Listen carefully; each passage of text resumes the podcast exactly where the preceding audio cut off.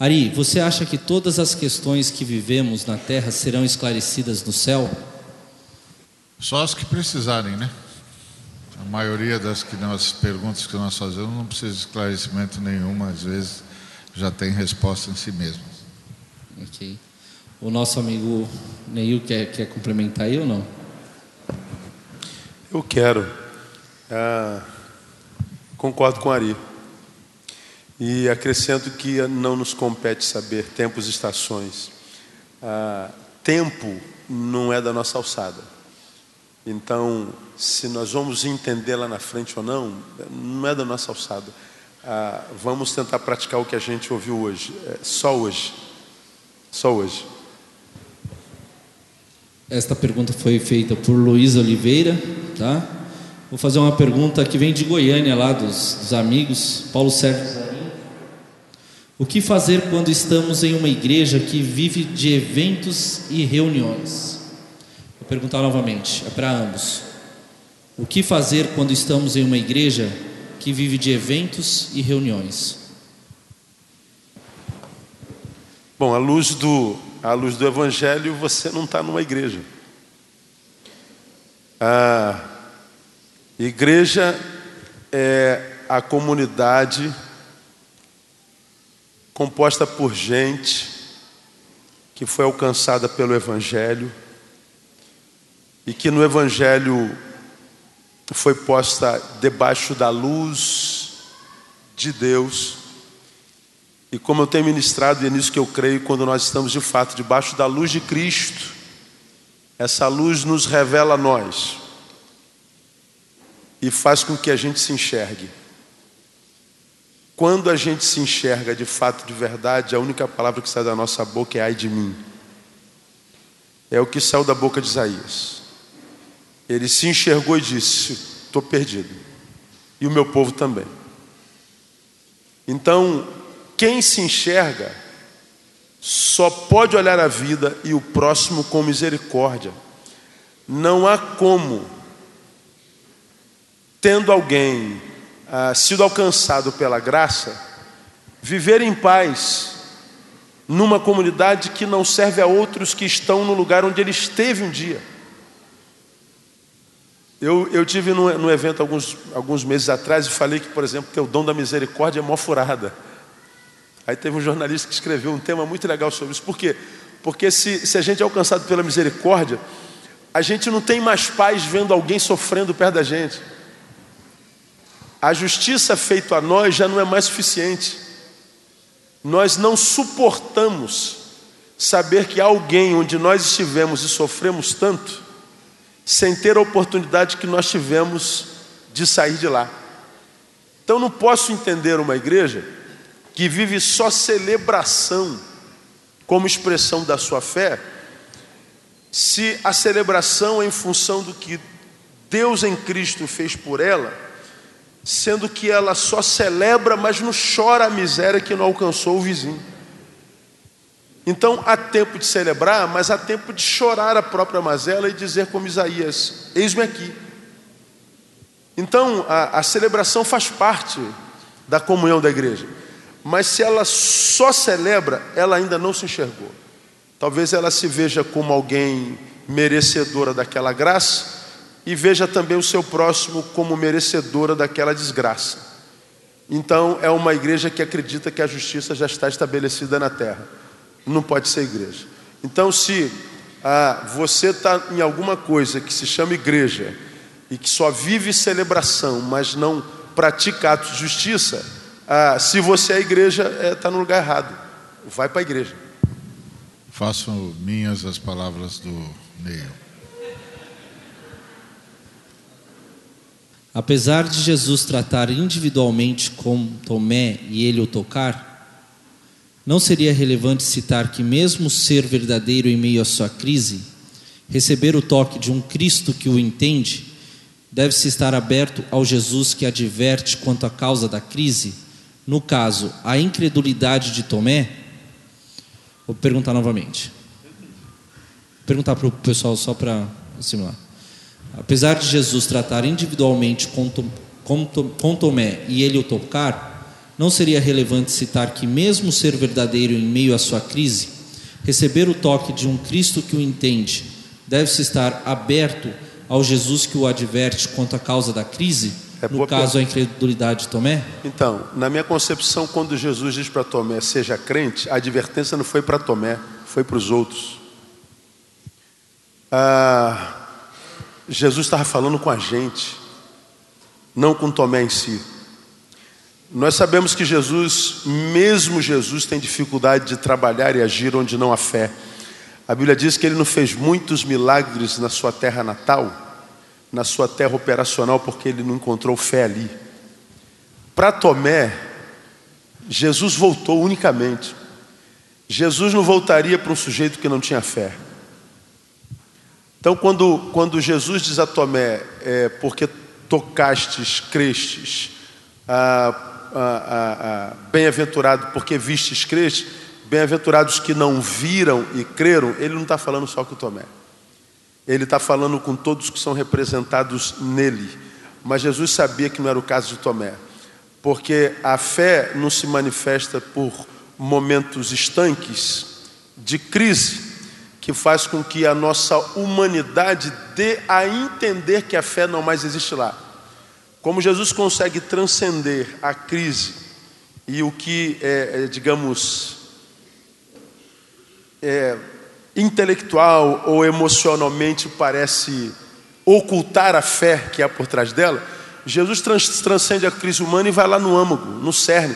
Ele sabe que a fé está lá embotada pela crise? Talvez, mas ela está lá. Já nos apóstolos, que estavam naquele instinto doentio de autopreservação, parece que Jesus não encontrava mais essa fé lá. Porque se de um lado Tomé teve coragem de morrer por Jesus, os discípulos estavam com medo de viver para ele.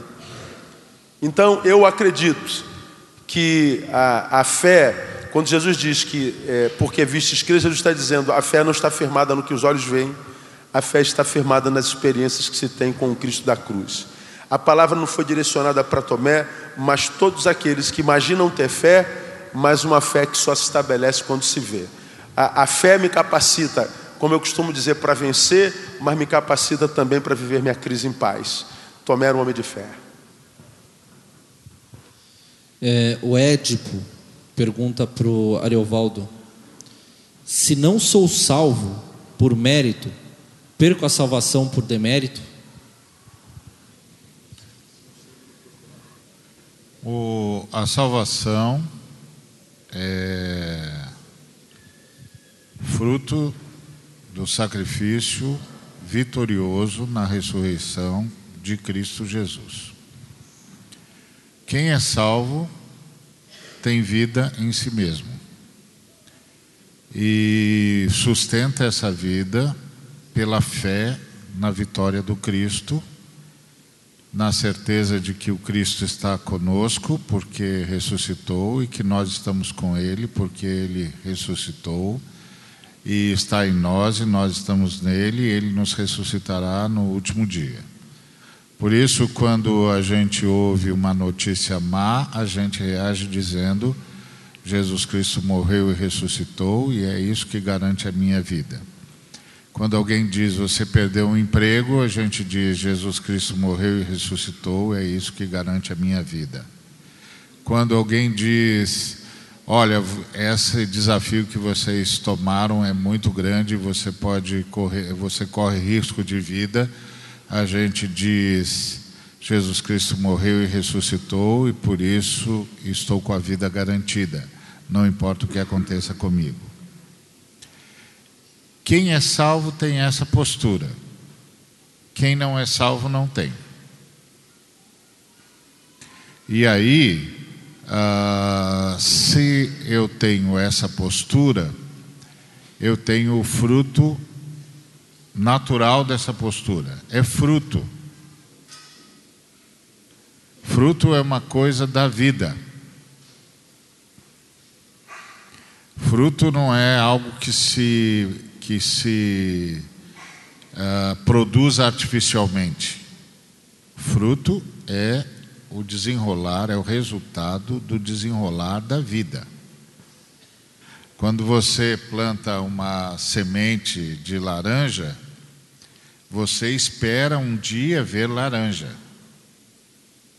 Mas para isso você vai fazer todo o possível para que aquela semente germine, vai colocá-la no solo apropriado, vai regá-la da forma adequada, vai adubá-la da forma adequada, vai acompanhar o crescimento da árvore, vai podar se houver necessidade, vai atacar as enfermidades para que a vida siga o seu curso. O ponto básico é: aqueles que nasceram como fruto da morte e da ressurreição de Jesus Cristo são adubados, sanados, corrigidos, repostulados pelo Espírito Santo.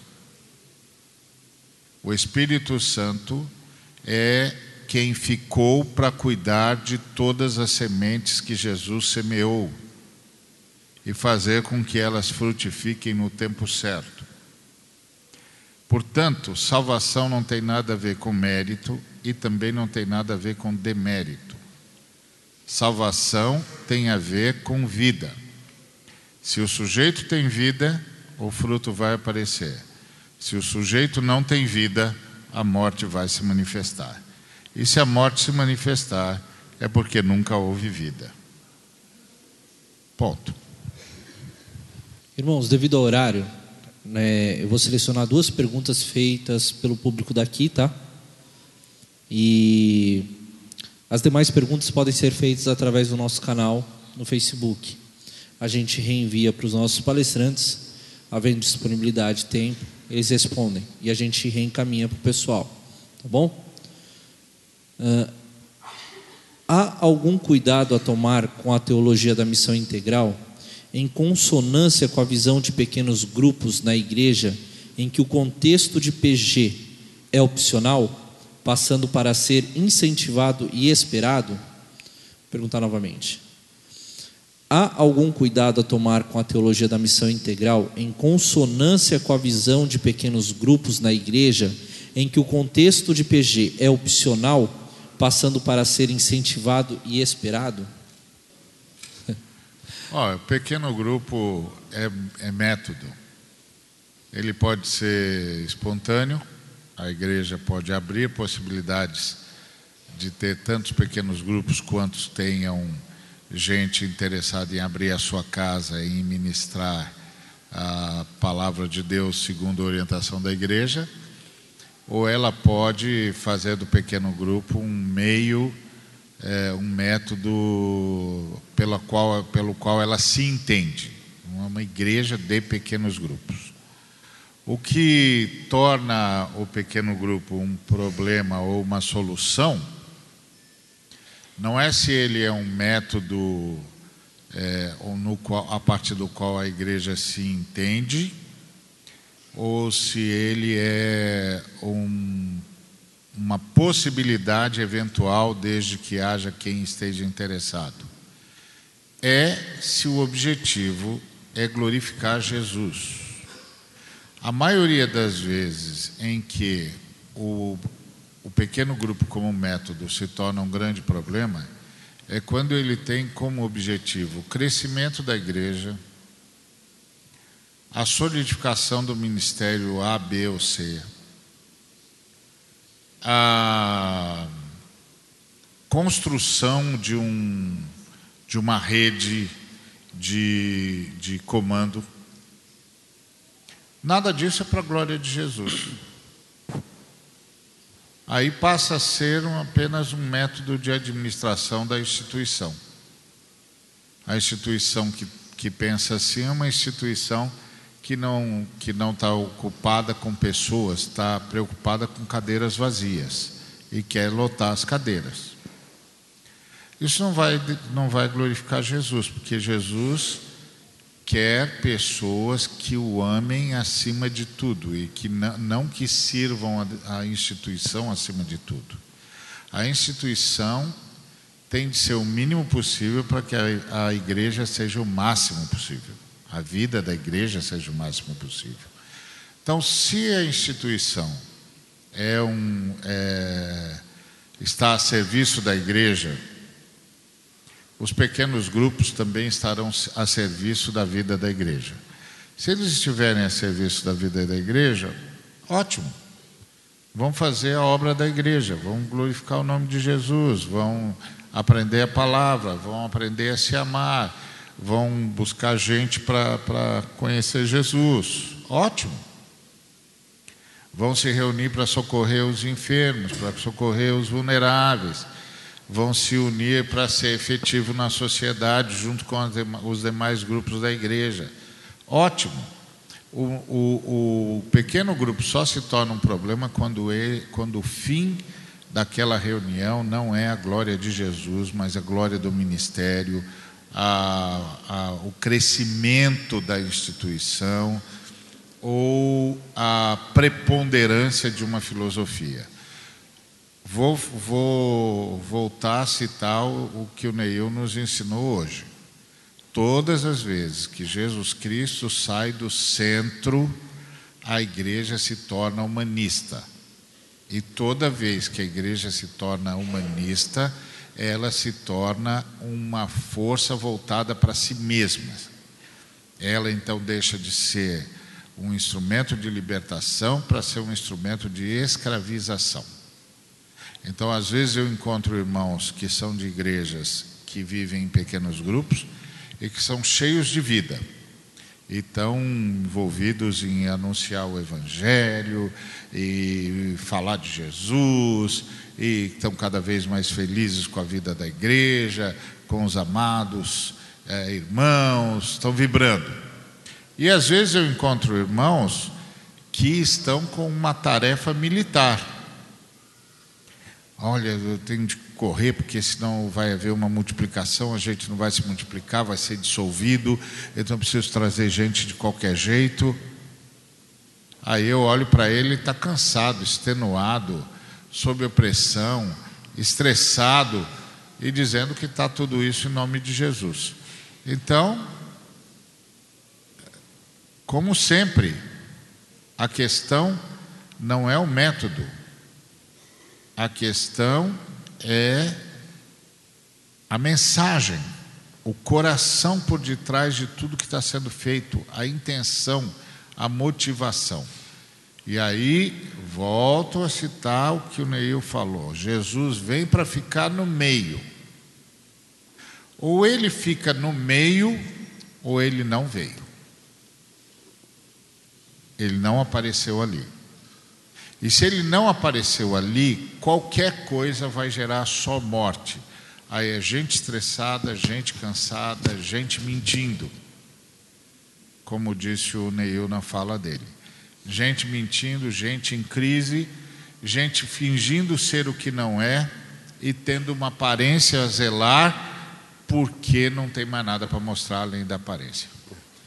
E a pergunta foi se tem algum cuidado a ter com a teologia da missão integral com, com grupos. Eu, eu acho que nós daqui vemos diferente de vocês daí, que está falando da teologia da missão integral. De, deixa eu explicar como é que eu vejo teologia e missão integral. Ah, eu, eu costumo brincar assim: Deus é um Deus trino, Pai, Filho e Espírito Santo. Filho de trino, trininho é.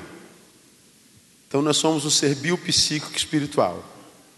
Então o evangelho desse, desse Deus que mandou Jesus não vai atingir só o ser espiritual do Neil eu tenho um espírito, e ele vai é, é, apagar desse espírito escrito de dívida que havia contra ele, que poderia separá-lo eternamente é, é, do Deus que o criou.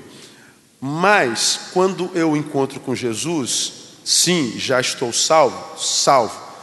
Mas dizer que estou salvo e que me encontrei com Jesus é dizer que eu estou pronto, só que para morrer. Aceitou Jesus? Morra, você vai para o céu. Mas não quer dizer que você já está pronto para viver.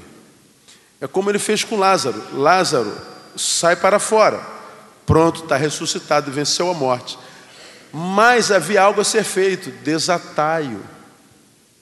Tinha que tirar as amarras. O fato de não estar morto não significa dizer que esteja completamente vivo. Arica falou isso no, na, na palavra dele hoje. Então a gente alcança a alma do sujeito salvando, mas essa alma habita um corpo. Esse corpo precisa de saúde, esse corpo precisa de, de, de, de, ser amado, ele precisa de sentir a sensação de pertença, ele precisa de comunhão, ele precisa de afeto, ele precisa de serviço. Então o Evangelho de Jesus para nós é integral, porque ele não só tira a alma do sujeito do inferno e lança no céu se ocupa com a dignidade, se ele está com fome, pão na mesa dele, se ele está desempregado, que o irmão lhe dê emprego, então lhe ajude a, a, fazer um curso para que ele possa se empregar amanhã. Bom, ele está sem dente, vamos botar um dente no sujeito, porque o sorriso dele fique melhor, não é? Ele está com problema coronário, o cardiologista da igreja o abençoa. Missão integral é tratar o sujeito integralmente. Não tem mistério nenhum, não tem, tem nem teologia nisso. É só o evangelho. Então, a, a gente está num grupo. A, minha igreja, por exemplo, é uma igreja de células. Não, ela, ela tem células. Quantas células? Quantas os membros quiserem fazer para estar juntos? Não tem relatório de nada, não tem arrecadação de nada, não tem multiplicação de nada, é só estar. E estar se quiser. Mas se o sujeito for daquela personalidade, eu não me sinto bem no meio de um monte de gente. Eu tenho meu amigo aqui, nós dois estamos juntos, a gente gosta estar aí na igreja. Não tem problema, fica vocês dois, ou vocês quatro com, com dois casais e tal. É a vontade, não tem pressão, não tem nada. A, a, a igreja é grande, mas a estrutura é extremamente leve, não há, não há controle, relatório, planejamento, obrigação, nada. Não precisa morrer pela igreja, Jesus já morreu por ela. A gente só vive por ela. Então não há cuidado nenhum a se tomar, to, tomar com a teologia da missão integral. Num grupo eu posso ser um um praticante da missão integral? É, podemos. Por exemplo, eu falei com o Alito, estou vindo de, de, de, Brasília, da Igreja Batista Filadélfia, que eu conheci lá na CEPAL esse ano, onde eu fui preletor. Eles me encontraram no, no elevador falou, pastor, nós temos um congresso missionário, queremos salvar, não temos mais agenda. Ele me contou a história da igreja. A igreja tem mais de 70 igrejas nas áreas pobres do Brasil, só em lugar pobre, onde não dá retorno financeiro, onde não tem como o pastor viver do sustento da própria igreja, onde a igreja não dá lucro nenhum. Quem falou que a igreja tem que dar lucro? A não ser de gente. Como a igreja de Brasília já tem dinheiro à beça, e ela não é banco, ela entendeu que ela tinha que compartilhar. Foi compartilhar onde? Nos lugares pobres, nos rincões da pobreza no Brasil. Então a igreja tem quantas igrejas pode sustentar o pastor, o templo e o aluguel dele, do pastor? Gasta milhões só com missões. Uma vez por ano, no mês de, de, de setembro, passa um ônibus, um não, dezenas de ônibus, pegando todos os missionários, mulheres e filhos, levam para Brasília, colocam no sítio da igreja. Todo mundo dorme lá. São mais de 700 lugares no sítio da igreja. Piscina, futebol. Todos que precisam óculos, para o oculista. Todos que precisam dentista, para o dentista. Todos que precisam médico, para o médico eles tratam do, do, do missionário e a família todinho, bota tudo no lugar. Aí faz uma conferência, leva pastores para ministrar o coração deles, abençoa, os meninos ficam igual pinto no lixo. No domingo à noite, depois de uma semana de férias e de tratamento integral, bota no ônibus, leva todo mundo para os rincões da pobreza de novo. Mais um ano de trabalho, depois a igreja pega e faz tudo de novo. Isso é missão integral, cara. É olhar o ser humano e ver um ser humano todo. Não tem filosofia, ideologia, marxismo, sociologia, não tem porcaria nenhuma. Só tem amor ao próximo. É só isso. Fez isso, tu não precisa nem chamar de missão integral, chama de evangelho e você vai estar cumprindo a missão.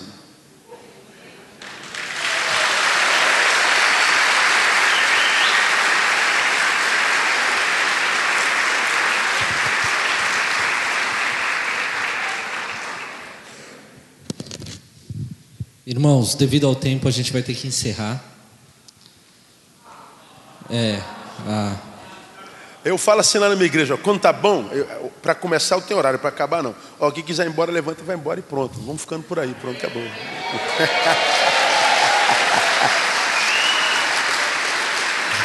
o problema é que o Ari está muito cansado, o Ari está cansado. Você está causando contenda, né, irmãozinho? Pois é, vira bagunça, né? Vira então tá bom, só mais uma pergunta aqui, tá bom? Isso, a minha esposa falou para não dar André, confiança para mim, não. Segura, viu? É. Joga uma baratona nele. Como manter o equilíbrio entre viver essa igreja missional sem desmotivar o ajuntamento de modo saudável? De novo, como manter o equilíbrio entre viver essa igreja missional sem desmotivar o ajuntamento de modo, modo saudável?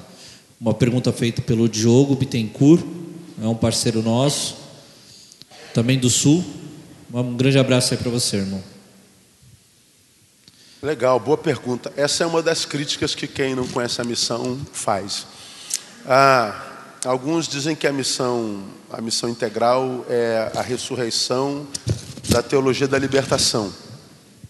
A teologia da libertação é parte do, do, do, do, do fracasso que, que, que, o fracasso não foi do seu do seu término, foi que fincou demais o nosso pé na terra e arrancou, parece que, dos homens a transcendência.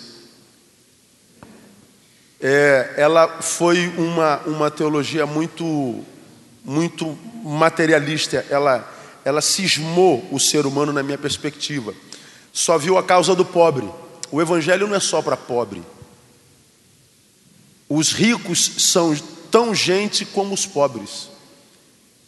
No ser são iguais, no ter são diferentes. Então, quando uma teologia tem um público específico, ela perde a, a, a, a sua legitimidade. Eu acho que a teologia da libertação estabeleceu um público específico. E a razão foi a visão que ela teve da justiça. E tão voltada por causa da injustiça, com o desejo de praticá-la na terra, ela parece que cismou esse homem e arrancou dele a transcendência. Ou seja, a, a ideia de sim temos que é, a, a, alcançar a causa do pobre, mas esse pobre não tem carência só de pão material, mas também do, do, do pão divino. É, a, a ideia do ajuntamento de celebrar o pão que chegou com o irmão, que tem pão também, e de irmanados, de mão dadas, olharmos para o céu e adorarmos em função do que ele já fez e também pelo que ele ainda não fez, mas que nos batiza pela esperança que fará, é tão importante quanto o pão que está na minha mão. Então, a, a, nós não acreditamos no, no Evangelho de, de, de, de, de Jesus como sendo algo que me finca na terra e supre minhas necessidades dela. Não. Mas o Evangelho que me supra as necessidades nela mas que também de vez em quando me tira dela para me mover no sobrenatural, transcendência e ter contato com, com o divino que, que, que, que é transcendente. Então, na, na minha perspectiva, é, cuidar da causa do pobre, cuidar da, da, da causa da injustiça, é, cuidar da causa a, do necessitado é importante, mas eu acho que esse momento que nós temos aqui, supridos nessa causa e pelo exercício do Evangelho é, verdadeiro, eu acho que a celebração é tão importante como. O que a gente não pode é celebrar de tal forma a nossa vitória e, e, e que faça a gente se esquecer de que tem semelhantes nossos ainda em derrota. A gente se reúne para adorar, mas sai para servir. Quem se reúne para adorar, mas não sai para servir, vive um evangelho esotérico, epidérmico.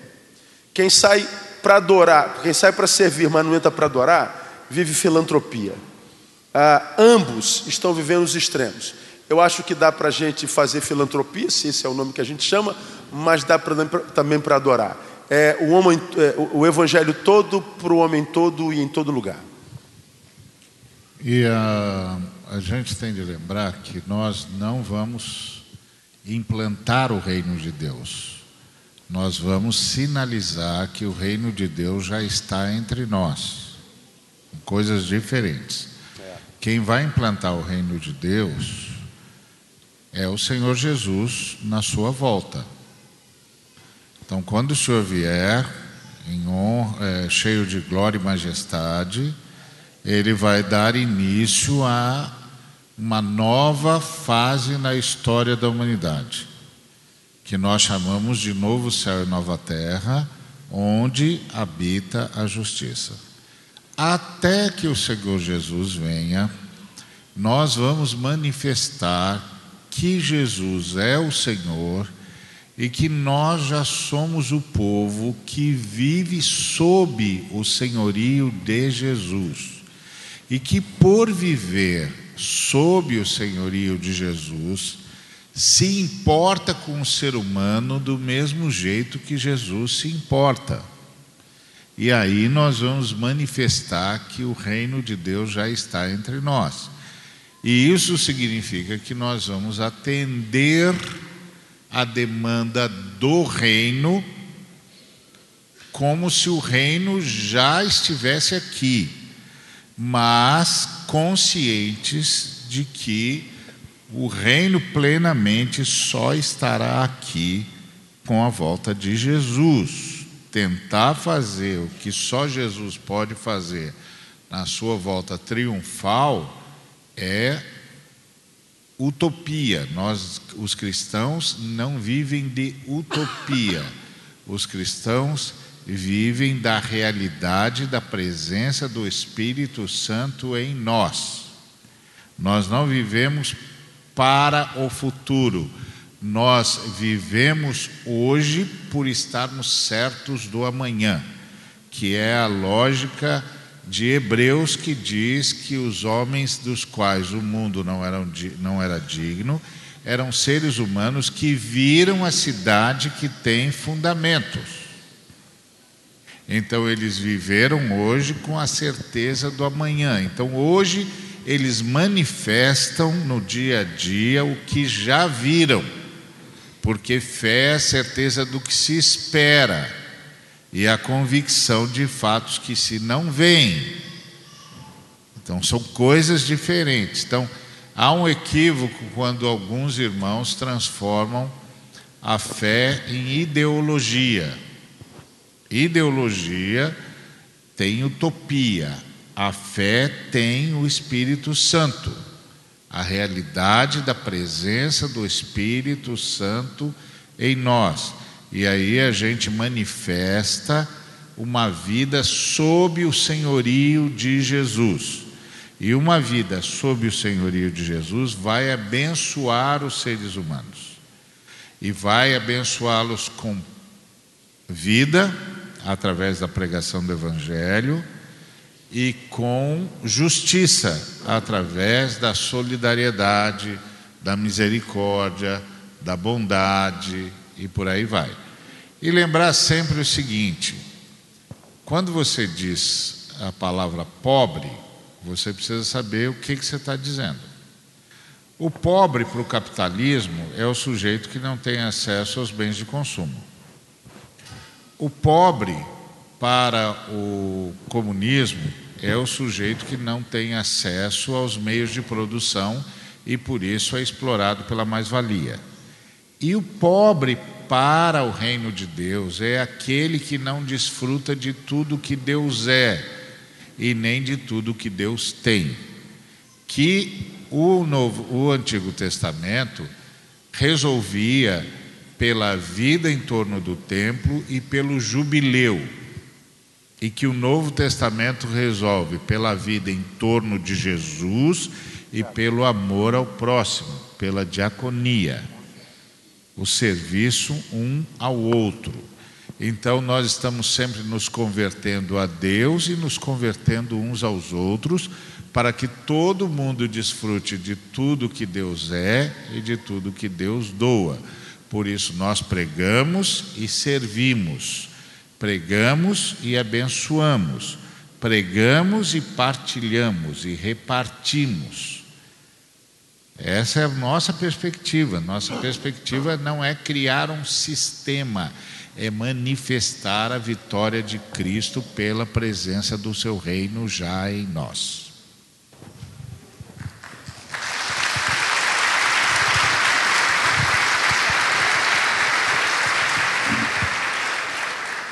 Irmãos, é, eu gostaria só de pedir para você ficar aqui mais cinco minutinhos. Eu vou passar um recado referente a um evento que vai acontecer aqui em, na região é, com o pastor Paulo Capelete.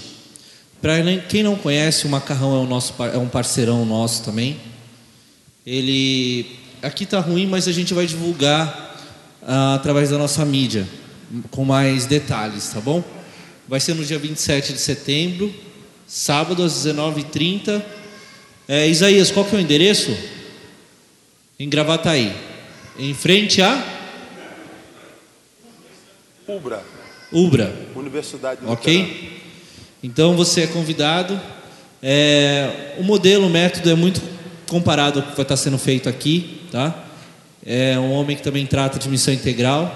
Então você está convidado. É aberto, é, não é custeado, tá bom? Eu gostaria agora para encerrar convidar o pastor Mauro aqui à frente. E eu queria chamar, por favor, ali, Neil ficar de pé também. Nós gostaríamos de convidar todos os líderes, pastores, líderes de pequeno grupo, líderes de jovens, para vocês virem até aqui à frente. Nós gostaríamos de orar pela cidade de Porto Alegre e suas e suas e os municípios. É, nós estávamos conversando e o pastor, inclusive o Alex também, e a gente viu é o que tem acontecido aqui, né? A gente, eu venho de Goiânia e o número de igrejas, irmãos, podem vir, por favor. Você é nosso convidado, tá? E o número de igrejas e o número de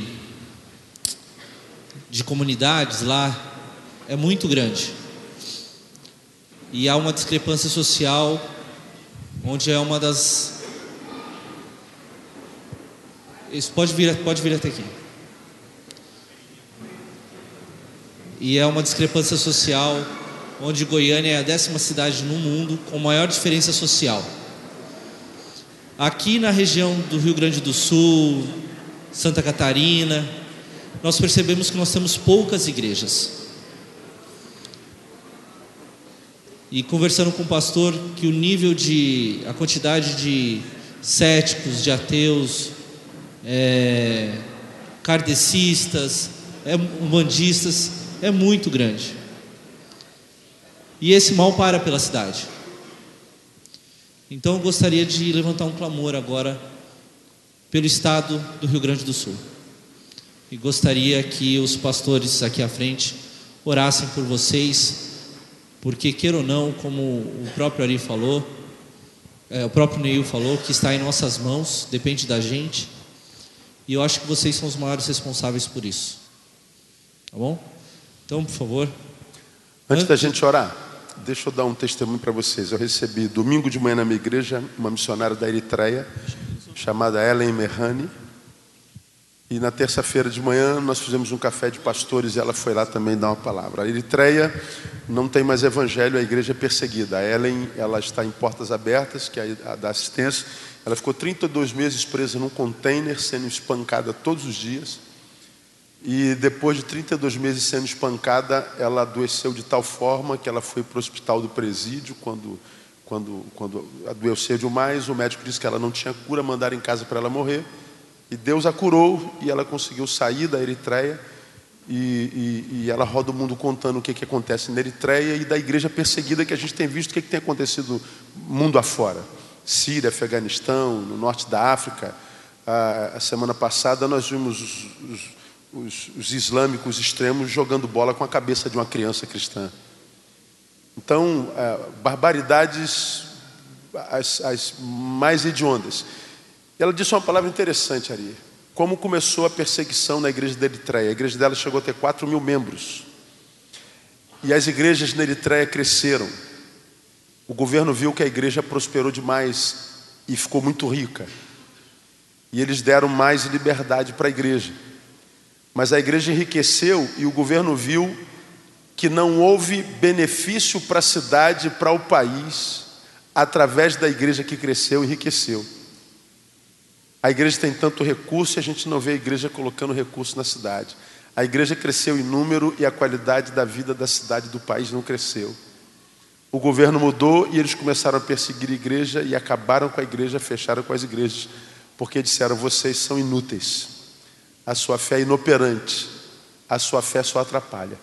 A sua fé é alienante. Existirem ou não existirem dá no mesmo. A palavra dela me impactou.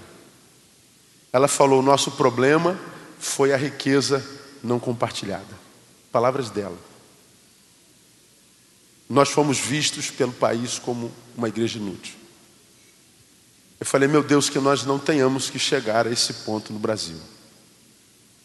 Porque eu acredito que se o Rio Grande do Sul é um estado que não consegue mais ouvir o Evangelho, acho que está na hora desse estado ver o Evangelho. Se eles não conseguem mais ouvir Jesus, não acreditam mais, eles precisam ver Jesus nas ruas. E não há como ver senão através das nossas obras. Está na hora da igreja ser vista através dos seus atos de justiça. Entrar no templo para adorar, sim, sair para servir. Que as obras de vocês sejam vistas nos caminhos, porque o Rio Grande do Sul também pertence a Jesus de Nazaré. Não é só Goiânia, não é só Rio de Janeiro, não é só os estados do Sudeste, do, do, do Norte. O Rio de Janeiro também pertence ao Senhor Jesus, amém ou não? E que Jesus tenha liberdade para andar nas suas ruas. Reflitamos, vamos orar. Ó oh Deus, muito obrigado por essa noite. Muito obrigado porque nós fomos confrontados pela tua palavra. E não temos a menor dúvida de que tu falastes nessa noite. Nossa dúvida é se nós ouviremos. Por isso, ó Deus, te pedimos, ajuda-nos a ouvir e demonstrar que ouvimos, praticando o que ouvimos. Nós não queremos ser uma igreja que se autopreserva, uma igreja que vive a teologia da manutenção. Não. Queremos ser uma igreja espargida na cidade. Queremos ser uma igreja, ó Deus, que, como o Senhor fez, nos envie ao mundo como tu o enviastes a nós. Queremos ser uma igreja conhecida não pelo que prega, mas uma igreja conhecida pelo que vive e pratica. Queremos ser uma igreja, ó Deus, que não diz que ama, que ama e mostra esse amor no caminho pelas obras de justiça. Usa, ó Deus, teus filhos, pastores, líderes que aqui estão, que eles sejam, ó Deus, referências de santidade, mas de uma santidade encarnada, de uma santidade atraente, não repelente santidade, ó Deus, que é notabilizada não porque faz de um homem um santo, mas de um santo que vive uma humanidade saudável, sadia, marcada pela misericórdia, pela bondade e pelos atos de justiça, uma vez mais.